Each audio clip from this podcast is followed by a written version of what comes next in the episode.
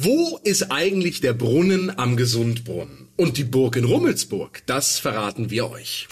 100% Berlin. Ein Podcast von RBB 888. Gemeinsam mit zum Glück Berliner von Lotto Berlin. Ja, hier sind Jana Schmidt und Tim Koschwitz. Heute vom Sound her ein bisschen anders, denn wir sind beide zu Hause. Von Homeoffice zu Homeoffice, so wie ganz, ganz viele Berlinerinnen und Berliner gerade. Ja, die Stadtführer Jana Schmidt und Tim Koschwitz, Mehr noch als sonst sind wir ja im Grunde so ein bisschen in jeder Folge, denn bei uns bekommt ihr ja immer cooles Berlin-Wissen to go, spannende Geschichten über unsere Stadt und unser Motto heute lautet, wo zur Hölle ist eigentlich? Zum Beispiel, wo ist eigentlich der Brunnen am Gesundbrunnen oder das Schloss in der Schlossstraße? Wir checken heute die Namen von berühmten Orten hier in unserer Stadt auf ihren Wahrheitsgehalt. Hält der Ort, was sein Name verspricht? Das verraten wir euch. Und wir fangen mit der Frage an, wo ist eigentlich der Brunnen am Gesundbrunnen? Gibt es denn in dem Bezirk überhaupt einen oder wenigstens gab es früher mal einen? Um die Frage zu beantworten, müssen wir zusammen mal eine kleine Zeitreise machen, so an den Anfang des 18. Jahrhunderts. Und ja, da sprudelt in der Gegend tatsächlich eine Quelle. In der Nachbarschaft spricht sich das schnell rum. Das Wasser, das da rauskommt, soll heilende Kräfte haben. Eines Tages stellt ein Chemiker fest, in dem Wasser ist viel Eisen drin. Das kann wirklich gegen Krankheiten helfen. Und dann im Jahr 1757 kommt ein Mann namens Heinrich Wilhelm Behm vorbei. Der ist Arzt und Hofapotheker und Behm zieht die Sache richtig groß auf. Er macht aus der kleinen Quelle ein Wellnessparadies, ein, ein Spa mit Badehaus rund um die Quelle, Unterkünfte für die Gäste, einem Restaurant. Den ganzen Wellness-Tempel nennt er dann Friedrichs Gesundbrunnen und Behm verspricht, das Wasser hilft eigentlich gegen alles. Hier mal ein kleiner Auszug aus der langen Liste gegen verstopfte Eingeweide zum Beispiel, gegen Taubheit, gegen Melancholie, Lähmungen, Würmer. Also die Liste ist wirklich sehr, sehr lang. Außerdem verkauft Behm das Wasser auch noch in Flaschen. Die gibt es dann in Apotheken. Die Geldquelle sprudelt also auch. 1780 stirbt Behm dann. Danach gehört das Bad immer mal jemand anderem.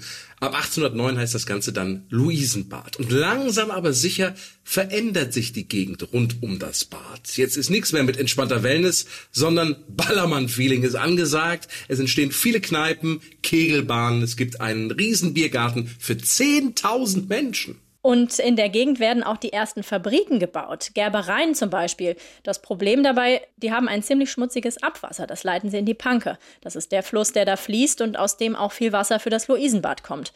Und in dem Stinkeabwasser will natürlich jetzt keiner mehr baden. Und richtig doof läuft es dann so gegen 1880. Da wird in der Gegend die Kanalisation gebaut und an einem Tag passen die Bauarbeiter nicht so richtig auf und schütten dummerweise die Quelle zu. Da kommt jetzt kein Heilwasser mehr raus, nichts mehr mit Wellness. Das Brunnenhäuschen wird abgerissen. An der Stelle kommt ein Haus, das sogenannte Luisenhaus, heute Badstraße Nummer 38. Immerhin im Keller des Hauses war viele Jahre noch der Brunnen von früher, aber 1964 wurde der dann zubetoniert. Die Wellness-Sache schien also endgültig vorbei zu sein. Aber dann, im Jahr 2008, große Aufregung in der Gegend im Keller der Badstraße 35, entdecken die Bewohner plötzlich eine große Pfütze. Wasser sprudelt aus der Erde. Ist das die alte Heilquelle? Vom Wunder vom Wedding ist die Rede. Aber ja, die Berliner Wasserbetriebe zerstören die Illusion, es war nur Grundwasser ohne heilende Wirkung. Also, was ist heute noch übrig vom einstigen Wellness, Paradies, Spa? Nicht mehr so wahnsinnig viel. Es gibt noch ein paar Gebäude, die an die Badegeschichte erinnern. In einem ist zum Beispiel heute die Bibliothek am Luisenbad drin, aber die Quelle selber ist wohl für immer versiegt. So, unsere nächste Wo ist eigentlich Frage und zwar, wo ist eigentlich in Rummelsburg die Burg? Eine Rummelsburg gab's dort nie, sondern im 18. Jahrhundert steht dort eine Meierei. Die kauft dann ein Weinhändler namens Johann Jakob Rummel und er macht eine Kneipe draus. Und nennt die dann Rummelsburg. Also wer damals seinen Durst löschen will, geht in die Rummelsburg. Später heißt auch noch die Siedlung daneben so und heute eben die ganze Gegend. Aber eine Burg gab's da nie. So, letzte Frage. Wo zur Hölle ist eigentlich das Schloss in der Schlossstraße? Existiert wenigstens das? Die gute Nachricht, ja, das Schloss gibt's. Die Straße heißt seit 1871 so und sie wurde damals benannt nach dem Gutshaus Steglitz, damals von den Berlinern als Schloss bezeichnet.